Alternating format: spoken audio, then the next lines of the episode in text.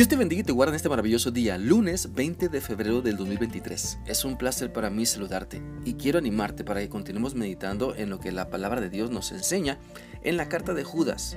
Vamos a leer hoy el versículo 6, el cual dice así. Así pasó también con los ángeles que rechazaron y abandonaron el lugar de honor que Dios les había dado. Dios los tiene atados para siempre con cadenas y están encerrados en lugares oscuros hasta que llegue el gran día del juicio final. Por medio de este pasaje de la Biblia, Dios nos pone otro ejemplo de desobediencia y rebeldía. Sabes, en el versículo anterior, Dios llama nuestra atención para que seamos obedientes usando el mal ejemplo del pueblo de Israel y sus consecuencias. Y ahora en este versículo 6, Dios usa el ejemplo de desobediencia de algunos ángeles para hacernos entender la importancia de vivir en su voluntad. Por lo tanto, si has experimentado lo que Dios te da, no te alejes de Él si has experimentado la bendita salvación que Cristo te ofrece, no te alejes de Él. Si has conocido el maravilloso amor que Dios tiene para ti, porque envió a su Hijo para salvarte, por favor no lo menosprecies. Si has conocido la guía de su Espíritu Santo hablando y dirigiendo tu vida, no tires toda esa comunión a la basura. La desobediencia y rebeldía a Dios tienen graves consecuencias y es muy pero muy sabio aprender esas consecuencias en cabeza ajena. Es decir, no tienes por qué comportarte como un rebelde para ver qué se siente ser corregido por Dios. Puedes aprender creyendo que lo mejor para tu vida viene cuando te decides a ser fiel, a ser obediente y amar a Dios por sobre todo lo que existe. Así que si tienes una gran vida por delante, porque has conocido a Cristo, porque le has creído a Dios, porque confías en todo lo que te dice, no lo eches a perder. No te creas importante porque solo Cristo lo es. No te creas el mejor o la mejor persona porque solo Cristo lo es. No te creas el todopoderoso porque solo Dios lo es.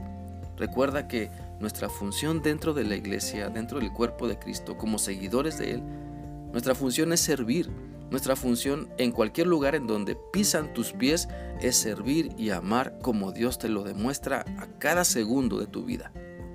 Por lo tanto, no dejes que la soberbia te infle la cabeza pensando que te mereces algo. Si algo mereces, eso se llama obediencia. Si algo reclamas, que sea la oportunidad de seguir a Cristo. Si algo exiges, que sea la presencia de Dios en tu vida para obedecerle y serle fiel en todo. Mira, el pueblo de Israel se, se, rebeló no porque no hubiera visto el gran poder de Dios. Los ángeles se rebelaron no porque no pudieran contemplar la gloria y grandeza del Señor, sino porque se dejaron contaminar. Dejaron que la avaricia entrara en su mente, dejaron que la vanagloria entrara en su vida, creyeron en la mentira de la tentación y pecaron contra Dios. Y se dieron cuenta de su error, ya cuando la disciplina de Dios estaba sobre ellos.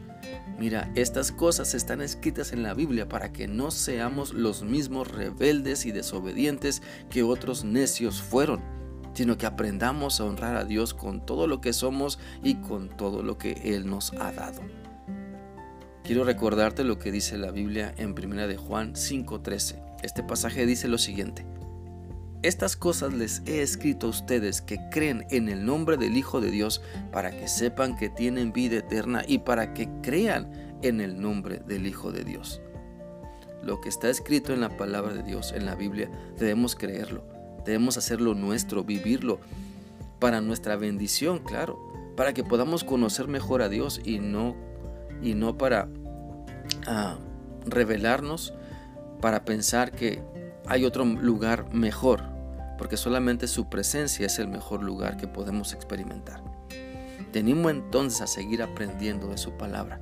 Aprende el buen ejemplo para que, para que lo pongas en práctica y también aprende el mal ejemplo para que nunca caigas en su trampa. Espero que esta reflexión sea útil para ti y que puedas meditar que la rebeldía, la desobediencia a Dios, nada bueno te dejan. Solo te dejarán cicatrices que te recordarán siempre, claro, el amor y la misericordia de Dios. Que sigas teniendo un bendecido día. Dios te guarde. Hasta mañana.